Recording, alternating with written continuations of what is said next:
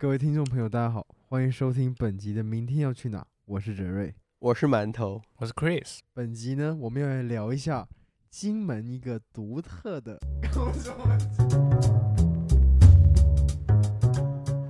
华侨也会在这些建筑物上面表现某一种他们对当时候就是不管是政治局势啊，还是他们对于于就是周遭就是生活的这种就是憧憬的表达。像陈清吉就是希望在海外这些华侨，其实他们要保持就是要团结啊，因为其实他们可能经历了就是就是期许这个就是当时候就是中国已经变成就是已经已经变成中华民国，可是内部还是很混乱。你可以看出来，一个在海在外地的这个华人，然后对于自己有一个强大的民族国家的那种期许，所以他们会有这种就是比如说希望团结的这种标语啊。好，我我先问你们，就是你们对于华侨的那个印象是来自什么时候？小时候都是看那个新加坡电影，你会看新加坡电影？会啊，就是那个什么小孩不笨吗？然后，然后因为因为就是以前对新加坡印象是一个外国嘛，可是为什么就是但是外国电影里面居然出现都是就是呃就是像是平常自己认识的人，然后他们讲也都是国语。对，然后他们讲，然后也会讲，有有时候他也会讲那个，就是很接近闽南话的那个语言嘛。对，就不不管他是福建话还是什么，反正但就是就是福建的方言，对吧？然后那个时候就开始了解华侨概念，就是应该说那个时候是我第一次接触到华侨这个族群。然后，然后印象比较深的是，就是大学班上都会有一两个可能来来自比如说马来西亚或印尼的侨生。嗯，侨生，因为因为很多系所都会有一些侨生的名额，对，我也算是侨生哦。你可以说说你的故事。哎，所以你讲完了吗？对啊，就是侨生。然后其实其实跟他们相处也不会有太有那个，比如说语言上的隔阂，或者是就习惯上也都蛮相近的那种感觉。对，就就是对认识上就是感觉就是很像，就是本就跟本地生一样。所以他们中文都很好吗？对啊，这只是会有点口音，然后只是，然后，然后有时候就很机车，就会笑他说：“嗯，你中文不好，不好意思，你中文不好。” 我的印象其实 很小，就是来自于小时候在澳门，然后看香港的 TVB 嘛，然后他们常就是会，据说会到马来西亚、新加坡那些地方去巡演，然后据说他们的电视的收视也有很大一部分是来自于这些东。东南亚的地方，然后我那时候就很好奇，就到底为什么？就是明明文化不一样，语言不一样，然后甚至是一个外国。那后来才知道，是因为当地有很多华人，嗯，然后那些华人要接触或是要呃去怀念到，就是所谓中国的文化或者是一些新闻啊什么，他们其实都会透过呃这些可能香港的电视或者是香港的剧集啊电影。去了解，嗯，本来家乡生活。那其实呃，在这个华侨就是迁迁移居的现象，其实在福建也有。尤其是呃，上次我们去金门时候，我们看到很多这些华侨遗留下来的那些痕迹嘛。据说是他们下南洋之后，然后可能是经商啊、打工发财之后，然后回到家乡做的一些东西。嗯，那泽威，你可不可以跟我们讲一下，就是金门的华侨为什么会变成华侨？然后他们回到金门之后又做了些什么事呢？那 Chris 刚刚问我们这个问题，其实我觉得是一个金门被就是忽视的特点，就是华侨跟他的这个华侨原乡的特色。因为我们对于金门的了解，大部分都是来自于国高中的这个课本里面对于金门国家公园的介绍嘛。然后金门国家公园主要设立的目的，当时候也是说，就是为了保存战地文化跟闽南传统的文化，但是好像就是没有特别强调金门侨乡以及有很多华侨建筑或是这个华侨回来盖的洋楼这个特色。那其实，在金门华侨。的建筑，或者说这种我们就称之为洋楼，泛称为洋楼的建筑，其实真的有非常非常多。在一百五十六个自然村落里面，就一百二十几栋洋楼。那所以我们可以想象，就是其实当时候确实有非常非常多的金门人，他们到海外打工，然后呢，他们这在海外就是如果有赚了钱有获利的，然后他们才会就是回到金门自产。应该说就是现在这些洋楼就是他们当时候回到金门自产的，就是这个结果。对，海外发展是一个逼不得已的事情，并不是说就是你很想要去海外发展，而是真的就是当时候金门面临的困境跟。刚刚一开始 Chris 提到这个闽粤两省的状况一样，就是发就是经济非常非常的怎么说，就是发展空间很少，就是可耕作农地啊，然后呢，或是就是这个治安的条件也都不是特别好，所以大部分人才会选择去海外发展，因为就是海外可能还是机会比较多。对，可是实际上当然就是。能够真正就是获利的人还是很少，像金门县志里面就说，当时候去海外的人，就是一百个人当中只有一两个可以回来，回得来，然后一千人当中只有一两个回得来，意思是他最后会回在金门，大部分人都死在异乡，大部分对，大部分人死在异乡，有可能就是因为他没有赚到钱，其他回去也没有什么用，或者就是他到最后已经就是散尽家财到他可能连回来的。方法都没有，嗯，对，毕竟那个年代可能船运，或或或者就或者就死在外地啊，因为南洋。那他们一般都就是会是什么职业的？诶，不一定，但是有从商的，然后也有就是去到那个地方，然后呢屯垦，然后种植，就是这个，就种植当地的农作物。那基本上可以说是。从零开始，就是他对他没有一个，他没有一个说固定，就是有华人到南洋之后，或者移民，就或者说这这个中国沿岸的这些居民移民到其他地方就从事什么样的职业，就并没有一个特定的。对，就是如果你要从，那当然从商大家都希望从商嘛，因为从商才有机会就是快速的回本。可是那也通常也是要他们在当地，不管是打工，或者是我刚才说这个就是种田。然后有累积一点足够小资本，他们才有办法，嗯，从商。所以我可以说是他们就是这些金桥下南洋算是成功的喽，因为我们在金门看现在看到那么多洋楼。对，可是像我刚才说，就是去的人非常非常多，可是，在应该是最近的一次的，就是统计，大概应该是，呃，四十年五十年前吧，就是金门当时的人口大概有四五万。然后那个时候大概是金门人口最低的时候吧，因为那个时候又有一波就是移民台湾的高潮，就台湾那时候发展经济的时候，有需要很多工厂的苦力啊，或是那种就是女工厂的工人，所以有很多金门就到台湾发展，所以那个时候金门本岛人口也是最低的。对，但是这从四九年之后，大致上人数就是维持在四到六万之间，对。然后，可是当时候金门在海外的人口有十一万，就是几倍于就是本岛的人口，所以你就想有这么多海外金门，可是其实刚刚我们说这个洋楼数量就是只有几百栋，其实相比起来还是少。就是回到我刚刚前面说的，去海外的金门很多很多。可是真正最后能够赚到钱的人，其实并不是那么容易，然后而且也是非常非常少数。其实听完听完你讲了这个背景之后，我发现这些盖洋楼人好像都大有来头，好像都不简单，就是可以可能从南洋发展，然后再回来，然后再用这么大一笔资金再盖一个这样独栋的洋楼，感觉在当时应该他回来回到家乡之后，应该他整个。可能名誉啊，整个地位都不一样了吧？嗯，对。可是刚才你说这个，就是你刚才提到都是这种大的，就是独栋洋楼嘛。嗯，对。所以当然他们那些能够盖到那么大的就是建筑，肯定都是就是金门华侨里面又是最有钱的那群人。嗯，对。可是像我刚才讲的，就是其实金门洋楼的形式有很多种，然后不只是这种大独栋的，只要是跟就是传统建筑。的概念不一样，然后是结合了西式元素的话，其实，在金门就是当地都会泛称为洋楼，嗯，或者叫做就是华纳厝，或是华纳楼。因为其实我们如果回归到就是楼跟厝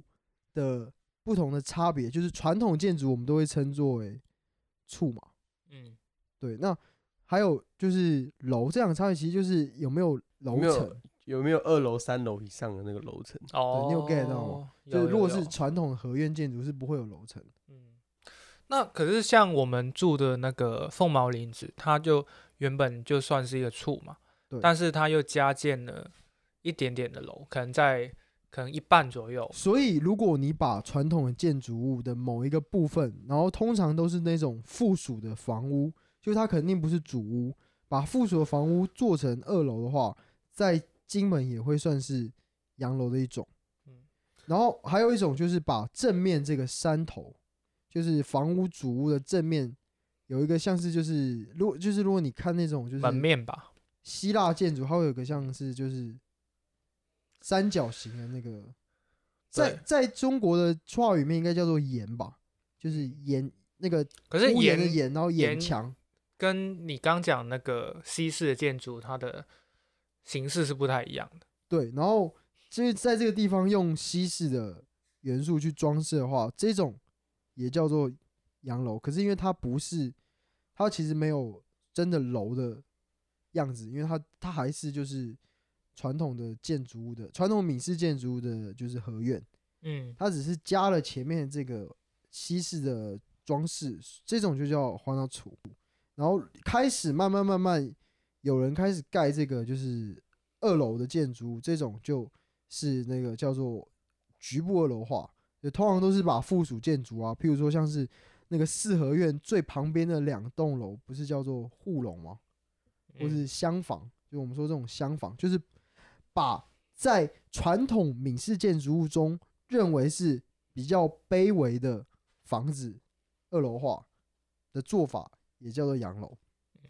对，因为因为传统的这个建筑物，每个房间是有不一样的地位的嘛。就比如说现在我们住的公寓，房间跟房间没有看不出来啊，可是我们还是会认有认知中主人房、对客房。对，那在这个闽式建筑也有。那刚刚开始大部分都是把这个就是附属建筑跟比较地位卑微的那个建筑物先二楼化，对，主屋还不会动到。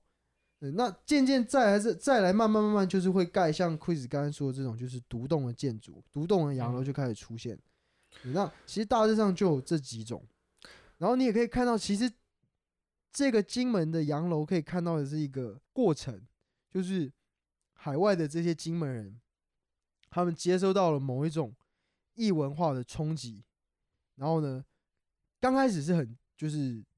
惊讶或者就是哦就是很奇怪。然后还称它为羊，然后称它为帆，可是慢慢慢慢，他们也开始接受哦，觉得很有意思，到最后变成羡慕，羡慕到最后就是会把它搬回来原乡模仿。对，有一个有一个开始出现一个移情。那最开始当然就是你要在当地或者在自己故乡盖这种建筑物，就是肯定会有就是很反对嘛。所以刚开始像我刚才说，就不是盖整栋新的，是把一些小的地方。做不一样元素加进去，对，然后渐渐慢慢慢慢慢才开始有这个就是整个独栋的设计。可是呢，他们的这个独栋的设计又不是说完全把外来那个建筑物就搬回那个金门盖，他们很多时候是接受了外地的这个就是这个建筑元素之后，自己想办法画好图纸，或者他可能把图纸从南洋带回来，找福建当地的工匠。就是模仿，嗯，所以它既是一个外来元素的东西跟本地的东西融合，但又是一个就是在地化的过程。对，然后这个其实就我们可以看出来，它是一种就是华侨或者说金门去海外人在空间上这个混合文化的这个实践的展现，嗯。像刚刚泽瑞讲了蛮多关于洋楼背景知识，但是我相信，如果听众朋友还没有真正去过话，其实对那个概念或是对这些他形容的东西，可能还没有一个图像化的一个想象。那呃，其中一个令我最深刻的例子，应该就是我们住的其中一个民宿，它叫凤毛林子，凤凰的凤，然后麒麟的麟。那为什么说？呃，最深刻呢，其实其中一个原因当然是因为老板很热情，他们都 proud 的在这个洋楼里对他都会一直跟我讲说，就是他从怎么继承这个洋楼啊，整修啊，然后怎么把它变成一个很基本很重要文化的一个建筑物的这个故事，甚至还有说到就是。甚至总统、副总统有来住过。对对对对对，其中一个最深刻就是他一天会讲三次这个故事嘛。那另外一个呢，其实就是因为我 自己是觉得，在我们拜访这些洋楼里面，它的形式是我最喜欢的。喜欢的点是什么？因为我觉得他把传统的建筑跟西方的建筑，居然在一个非常和谐的一个一个结果里面。协调的非常之好，那它的结构呢，其实就是在传统的合院的旁边，它旁边的那个落，就是呃有点像刚刚所说的比较附属的，对的那个可能是房间之上，就是再加一层西洋的建筑。那那个西洋建筑就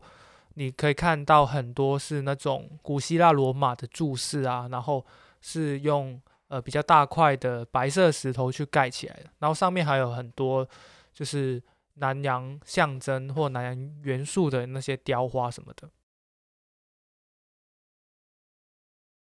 那馒头，你可以说说你最有印象或是最深刻的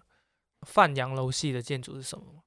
我最有印象的是我们在一个叫称清吉洋楼，也是璧山那边的，就是我。我们在那边，这好像蛮有名的吧？对，因为它好像曾经是是军中乐园的那个嘛场景地。嗯，对。然后我们在那边，但是哦，但是虽然它是以它以前贵为片场，但我们去那边反而是一个在探索秘境的那种感觉。就因为其实可能在维护，就是在拍完之后没有什么做好太多的维护，所以你上去就可能还是，比如说木板。就细碎的木板啊，然后残破那种地板等等等等。现在拍完电影就就是又回到废弃的状态了。这洋楼另外吸引我的点是，就是刚走进去里面，你可以看到两旁有还蛮好看的花砖。我记得那时候好像是是什么花瓣形状的花砖，反我记得好像是各式各样都有，然后都是蛮精致。对，然后听话他听他来历也挺挺挺特殊的。张老师，我看不到馒头脸。其实那花砖跟那花砖就跟那个嘉义的那种花砖博物馆，它的就是是同一个时代的那种建材嘛。然后主要就是用来装饰，就像刚才馒头说，它会放在这个正面的外墙上，就贴在外墙上就很炫很亮，或是就是在那个正厅的第一间也会有。然后其实这是不止在洋楼上面会有用，就是一般的到后来就是有些闽式的建筑物，他们也会贴这个，就是即使这原本不是闽南建筑物上面会有的建材的装饰方式，但是因为其实这个东西就是一个炫耀嘛，或者说是那个潮流，就是当时候流行这种就是称之为玛丽卡约砖的这个建材，然后很炫，然后大家就。都会贴，不管你是算是当时的流行。对，不管你是洋楼还是，不管你是要盖洋楼还是要盖闽式建筑，大家都会拿来用。然后还有另外一个，是因为我刚才说这个洋楼，它很多其时候其实只是设计图纸，它可能是参照外国的，或者参照这些华侨他们在海外受到这些冲击，然后或者他们移情的，就是喜欢的元素画的。但是它实际上施工的还是当地的，就是这些福建的工匠，特别是。就是在金门对面啊，福建南安这一带，一直以来都是以水泥工匠著名嘛，所以很多时候还是当地的工匠施工，那他们就尽可能会去模仿，那势必还是会用到就是当时候当本地就是使用的建材，对，所以他他在整个过程中就是也没有说哪些是必定是就是那个西方元素，不过那个花砖这个是就是。整个当时候都流行的建材，就是大概一九二零年代到三零年代都流行的。我记得我们在小金门住的那栋，就是现在叫做经济洋楼，它盖的时间其实是稍晚一点，大概是已经国共内战开始打的时候吧。然后经它那栋洋楼叫经济，是因为那是他们家族在新加坡开的商行的名称，就叫经济。嗯，那只是在新加坡后来经营不是就是。关闭之后，他们就把那个匾额拿回来，然后就挂在那个洋楼上。然后你观察那个洋楼，其实有一点像那个金门模范街的一栋，就是你好像是你把金门模范街一栋就拆拆下来，嗯嗯，对，那就是因为金门模范街当时候的那个设计的这个就是规划，就是最标准，一开始独栋洋楼的这种就是模仿的对象，就是在英国殖民当局在南洋规范那个就是店家的建筑形式，就是。当时候英国殖民当局规定，就是南洋的这个店店屋，就是连连续的这种就是店家要维持要有一个就是留前面要留一个五尺的那个空间，可以说走道那个形式有点像是我们现代可能一些街道的那个雏形，就是你在城市规划里面会有一些规范嘛，然后可能人行道的规范，或是你呃店铺大小的规范。那模范街是不是就有点像是？对，因为模范街也是一个，就是在应该是它应该是在菲律宾吧，就是它也是一个，总之也是一个华侨回来然后出钱盖的。那当时候英，当时候就是英国这个殖民，它原本只是一个，就像你刚才说，它原本只是一个城市建筑的规范，就是建屋的那个规则。嗯。可是这个东西出来之后，就是其实又陆续受到其他。南洋的殖民国家模仿，然后后来就是甚至又流行变成到了金门变成一种家屋的，就是建造的模式。它原本是店屋嘛，嗯，对，然后模仿就是慢慢慢慢模仿，然后呢，这过程之后到回到金门又变成就是盖自己住宅房子的那个形式。然后我刚才说的，所以我刚才说的就是这种有外廊啊，就是店家前面要留五公尺的空间，嗯，然后作为这个。不管是人行走道啊，还是就是这个遮雨的地方，这个在英国的规定里面叫 five feet way 嘛，呃 five foot way。然后呢，当地的就是马来文以及当地的就是潮州话跟闽南话还有福建话翻译都是接近就是这个五角鸡的意思，就是他把原本的这个就是 five five feet 原本是应该是五尺，可是他把它翻译成五角。总总之是原本意思是五尺，对，可是翻过翻过来变马来文，然后变成中文，你说 feet 变角，对，它是一个合角角，就是五个角，对对。然后呢，后面那个鸡是那个，应该是因为一开始翻成马来文的时候，后面那个位是比较像是，就是音是鸡，对。总之，在整个就是那个福建省都有这种建筑模式，然后不同地方的方言也都有这个词汇。那总之，我们后来就是会说在。那个金门这种有外廊的洋楼建筑物，然后都叫做五角鸡，但是又因为前面这个外廊的形式不一样，比如说像我们刚才说，在这个那个小小烈屿，我们住的这个民宿是这个平行的嘛，然后还有我们说后埔模范街，这也是平行的，这种就是就是最基础的五角肌。那如果它是两边，就是正门的两边凸出来，那种那个就叫做三叠兽。然后如果是中间，你笑什么？没有，我只觉得以上的含金量太高了，观众应该会爆炸。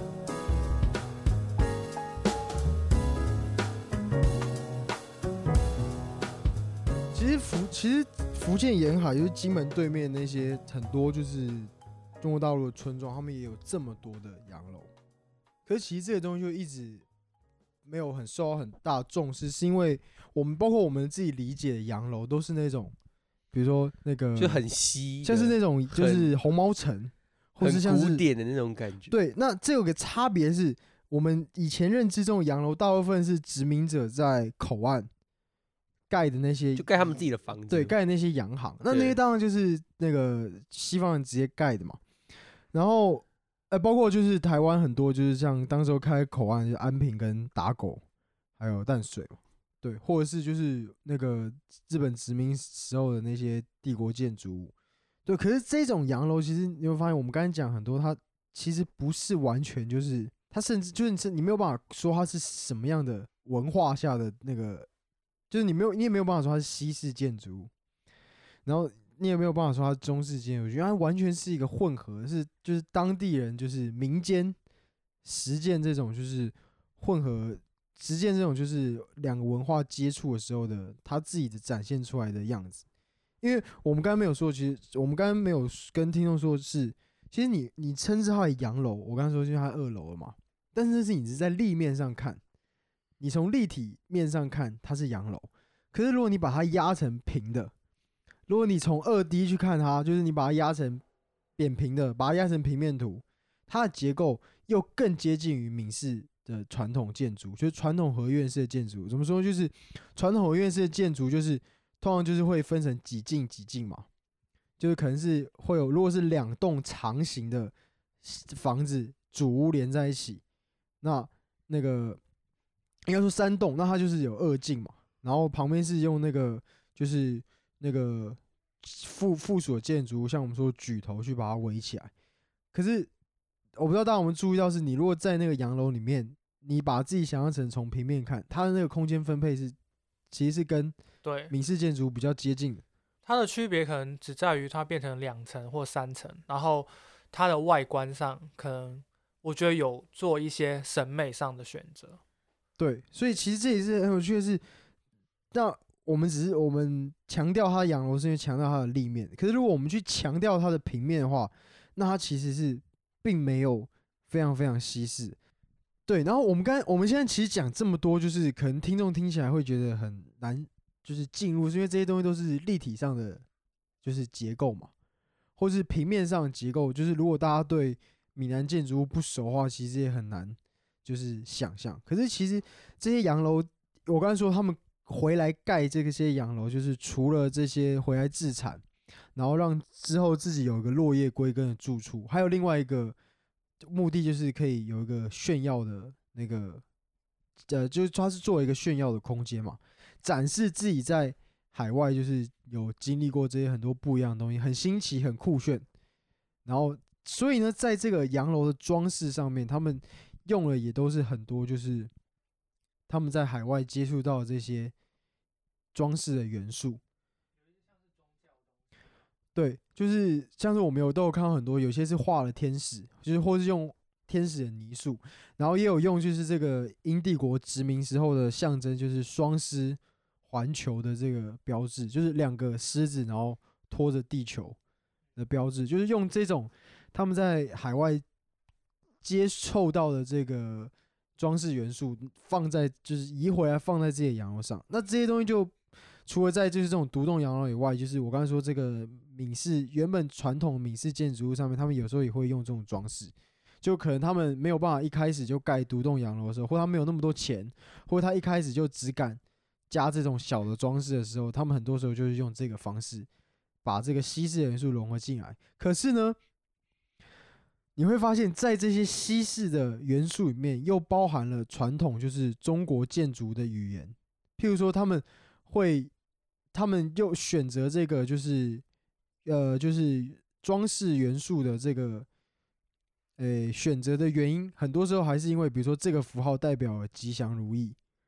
或是这个符号代表多子多孙，然后就还是这种，就是跟传统这种这种古典的理想，就是对于人生最终终极目标的这个就是追求有关的，即使他可能是用一个西式的东西放在上面。然后除了这几个之外，还有一个还有一个比较特殊的是，譬如说我们刚刚馒头说他很印象深刻是这个 B 山的陈庆吉陈庆吉洋楼嘛。然后馒头不知道我们注意到陈庆吉洋楼，就是你一进到它的正面就写了一句话是 United is Union 啊，不 Union is Strength，就是团结就是力量。那其实。华侨也会在这些建筑物上面表现某一种他们对当时候就是不管是政治局势啊，还是他们对于于就是周遭就是生活的这种就是憧憬的表达。像陈清吉就是希望在海外这些华侨，其实他们要保持就是要团结啊，因为其实他们可能经历了就是就是期许这个就是当时候就是中国已经变成就是已经已经变成中华民国，可是内部还是很混乱嘛。你可以看出来，一个在海在外地的这个华人，然后对于自己有一个强大的民族国家的那种期许，所以他们会有这种就是比如说希望团结的这种标语啊。然后还有就是更明显，就是他们有些会直接在装置上面用就是中华民国旗跟中国国民党的党旗双旗的形式，然后装饰在这个山头上。就这个不是金门之后，就是国军来的时候，军管时候他们才刻的，这是他们一开始在盖这个洋楼的时候就已经自己展现出，就是对于中华民国的期待，就他们希望自己有一个强大的民族国家作为自己的靠山。对，但是因为我刚刚说，在中国大陆的就是福建、广东沿岸，其实原本有很多这种建筑，但是因为他们之后变成中华人民共和国统治，所以大部分他们的洋楼上面有。这个国旗跟党徽的装饰，然后都已经被涂掉了，所以这个是少数，就是确实是只有金门才保留有的的装饰的这个元素。对，然后，呃，除了这个以外，还有一些比较有趣的是，我不知道你有没有注意到，在那个陈英吉洋楼上面应该有，就是有印度兵的雕饰，然后印度兵的这个雕饰。如果大家有看过的话，你会发现它它是一个拖着就是这个木枪的印度小兵，然后头上都是戴着这个锡克族的那个帽子。嗯，那其实他就他们就是一开始锡克族的士兵，是为什么？是因为英国在十七世纪开始殖民印度之后，这些锡克族的，就是军这些锡克族训练出来的军警，最后都变成就是英国大英帝国最忠诚的那些就是佣兵。然后他们跟着大英帝国到处就是殖民其他地方，都是作为就是巡警，就是以前那种香港电影面会很多那种印度阿三嘛，香港不是最讨厌印度人嘛？因为印度人就帮着英国人打中国人，就是哦。然后那些那些就是他们有点进到统治阶，帮忙统治阶级，应该是说对。但是很有趣的是，那些人又都是扮演一个警察的军警的角色嘛。可是华人在。就是南洋当地的时候，他们其实最期望就是，比如说秩序安稳，所以很多时候他们自己有钱一点，他们也会雇佣锡克族的士兵来帮自己，就是警卫，守卫自己。所以他们把那些磕回来，就是作为一个像是类似门神的雕饰。这个东西不止在金门有，就是在东南亚其他某些建筑上也会很常运用，就是用这种包围着头套的锡克族的士兵，然后作为这个保护。就是建筑物财产保护神的这个意象，然后那些那些士兵其实就是那个 《C D 滚面 A O》里面那个印度火枪兵的原型，很凶哎，果然是有门神的意涵。刚刚泽瑞其实有讲到，就是说这些洋楼大部分好像是在集中在某一个年代所兴建的，一九二零年到一九三零年。那为什么会有这样的现象？因为其实这些侨。就是侨民或者是这些移民在海外历史其实很长嘛。对，就是像我们最早应该有说，就是最开始节目最开始也说说，就是其实金门到底什么时候开始有人出洋，可以追溯到蛮早嘛，就是明清的时候都有。但是其实真正的大规模的高峰是要到晚清才有，然后大概就有四次，四次第一次是这个就是英法联军跟清朝签的《北京条约》里面。让华工出洋合法化，所以开始英法或者其他国家就开始大量的用他们的货轮把华工载出去，然后反正那个时候那个大部分的华工也不知道他们到底签什么约，出去过去就当奴隶用。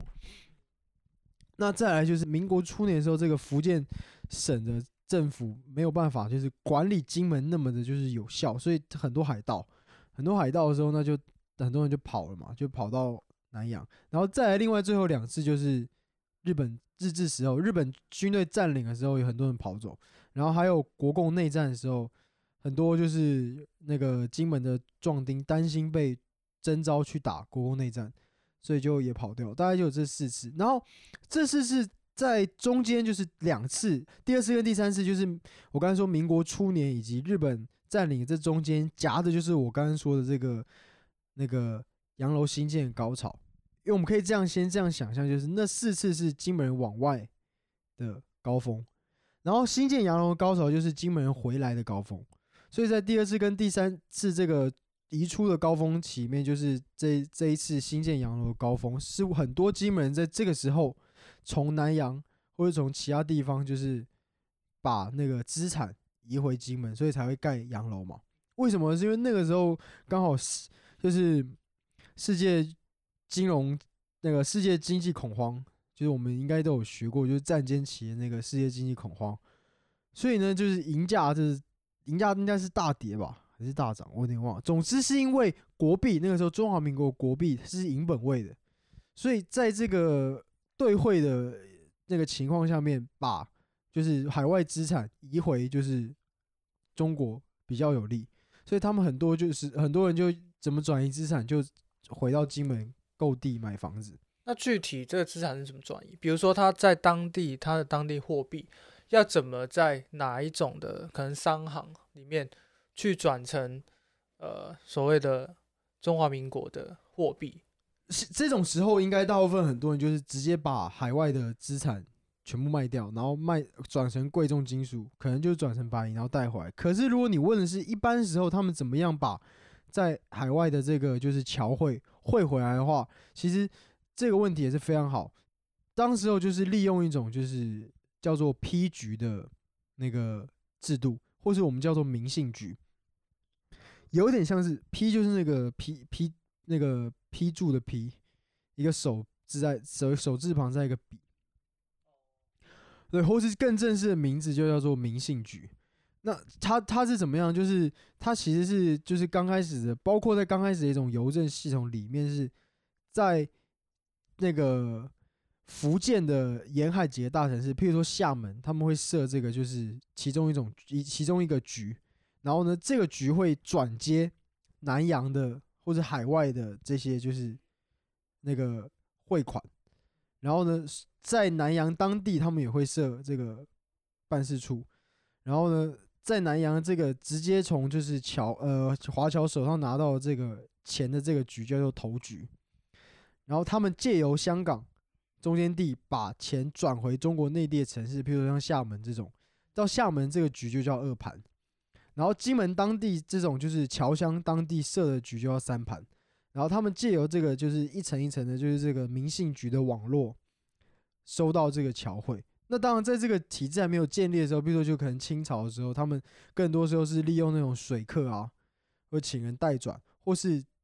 当地的就是会馆，比如说金门在南洋各个地方都有，就是金门会馆，现在也有那些现在那些金门会馆都还有在运作。原本是金门人一到当地的时候盖的那些宗祠或是庙宇，然后它原反正原本就是一个信仰中心的纽带嘛，然后最后也就变成当地就是金门人可能就是共同的一个中心。那很多时候就利用这种亲戚啊，或者就是这个代转啊，然后或者这种专门跑。单帮就是我专门跑两边，然后可能带一些货，然后卖，然后就利用这种方式，一开始这种比较业余的方式转，那后来就有民信局，然后也有很多就是私人商行也有做这种兑汇的服务，对，就是这是在民国初年的时候比较常见把钱汇回来的方式。然后刚刚我们说的是这个这个呃金门居民呃金门海外华侨移回来的高峰是一九二零年到一九三零年嘛。可是呢，他们为什么会在一九呃一八六零年的时候，因为这个华工出洋就促成了高峰以外移民海外高峰？其实在这之前，就是鸦片战争之后，我不知道大家对这段历史熟不熟？鸦片战争之后的时候，清朝跟英国不是签订了就是呃江宁条约，然后开放通商吗？所以那个时候最早有五口开放嘛。广州跟这个厦门都开了口岸嘛，所以他们大部分都是借由这个，就是呃那个口岸，然后出洋，就是他只要到达口岸，然后呢搭上这个西方国家的这个轮船，他们就可以到海外。所以对于金门来说，那厦门很近嘛，所以它就变成一个移出，然后呢很多很多的地方。然后只是刚开始他们的身份其实是比较模糊，是一个非法地带。就是第一个是对于清朝，就我不知道大家有没有想象过，就是中国王朝对于出洋或者说对于移民是什么样的态度？其实他们会视这些人是就是，不仅他们没有对，不仅他们没有类似于叛徒，但是他比较像是就是自外于王法，等于是说你把自己放逐到就是化外之地，因为中原原本中原才是这个这个就是有王土，然后有这个教化的地方。那你到你移民到海外，就是对他们来说，就刚开始的想法就是。把自己放逐嘛，所以在比较激烈的时候，譬如说像雍正的皇帝的时候，就规定这些人不准回来的，就你只要一出去，你只要一选择，你就不要回来。那到晚清的时候就没有那么强烈。可是刚开始的时候，在我刚才说北京条约还没有缺的时候，还没有签的时候，华工出洋是没有法律地位，所以当时就发生很多我刚才前面说，就是这个海外华工被虐待的事件，就是他们其实虽然他们签的是自由契约，可是他们大部分的处境跟生活状况，还有那些工资都跟奴隶差不多。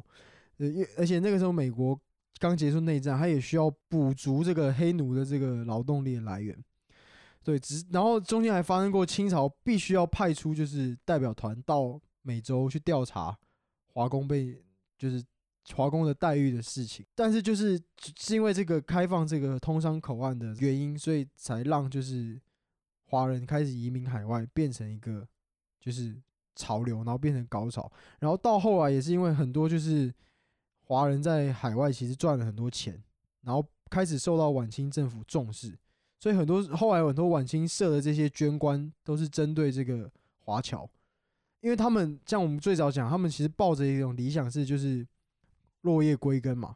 那包当包还包含就是可以就是回到家乡取得一个地位。所以我如果在海外赚钱，那我可以回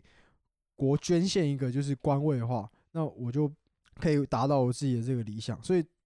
清清朝设这些很多捐官。刚好又符合华侨这些就是需求，然后清朝又可以利用他们的就是金钱补补足那个财政上的缺口。可是你说到底有没有具体很大的效果？当然对整个对挽救整个清朝财政是没有用。可是去对于侨乡当地还是有很多就是实际上利益，就是他他多了很多就是这些，因为这些。这些华侨带回来的不只是钱，他们还带回来就是那种公共利益、公共利益的想法，所以他们不止出资建自己的房子，他们还出资建学校，然后维持公共设施。然后呢，譬如说我们不是在金门有看，要去看一个地方叫小小西门的模范册吗？然后地上都是蚂蚁。而且有超多蚂蚁，然后被蚂蚁攻击，然后我们就没有办法接近那个哦，对对对对对，那个就是华侨盖的一个公共厕所。譬如说，像在那个山后的这个中堡，现在那一块应该是变成就是金门的民俗村，对，因为我们一直都没有去。可是其实那个地方是一个非常非常大的，就是可你可以说它是最早的就是集体住宅，是这个去日本神户移去日本神户的这个王国珍跟他的儿子叫王敬祥。然后他们一起就是在山后中堡这个地方花了二十五年盖了十八栋建筑物，然后盖好之后就一一分给主人住。然后这十八栋建筑物里面还包括就是祠堂跟一所学校。然后那这就是这个最最容易最最能够把自己的影响力从海外带回当地的这个方式嘛。然后盖这种住宅让主人住，而且王敬祥应该。我不知道大家有没有听过，就王敬祥是主要的孙中山在神户的出资者，就是孙中山在日本的活动，只要在神户的时候，都是住在他们家。然后孙中山也自己想过，他吃过那个王敬祥阿妈煮的这个粥，对。然后王敬祥就把等于说他把他爸盖这个，他把他爸经营这个复兴商号的钱，全部都投在革命事业里，就无条件的赞助孙中山，所以。王嗯，就是这个神户王家是在革命史里面是蛮有名的一个家族，然后他们是基本。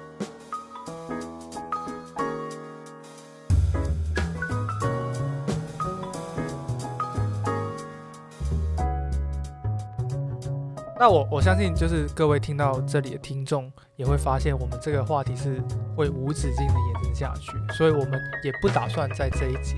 太多的去延展。那可是我这边其实有一个感受，就是为什么我们要特地去讲洋楼啊，去讲华侨啊，华侨做一个文化融合的一个象征。比如说这些华侨，他在呃下南洋之后，他带回来这些建筑、这些文化、这些理念，或是这些关于呃当地的建设以外，其实，在旅游，就是作为旅游者的我们去旅游时候，我相信很多人的。一个很重要的一个在地体验，也是建筑本身，比如说是欣赏建筑啊，然后去实地的去体验它那个建筑的使用上的情境啊，让我们回到可能是那个时代，或是那种呃文化的场景里面去。那回归到就是为为什么我们会做这一集，也是因为我们在呃实际去了金门之后，我们去欣赏这些建筑，欣赏这些中西融合的建筑物之后，会发现，如果你单单是从就是我们去在地实际上去体验、去看、去参访这些洋楼或者是这些华纳处之后，如果你没有一些背景知识或是一些对于整个的历史脉络有所了解的话，这样子的旅行是在某种方面上是有些单调的。那我们这一期的节目就差不多到这里，呃，之后也会有更多，不论是中西融合啊，或是呃金像金门这样子一些关于边境旅游的故事跟大家分享。那如果听了这一集有什么想法，或者是有什么呃觉得我们可以改善的地方，也欢迎大家透过回馈表单，或是透过 Apple Podcast 的留言告诉我们。那我们下期节目再见，拜拜，拜拜，拜拜。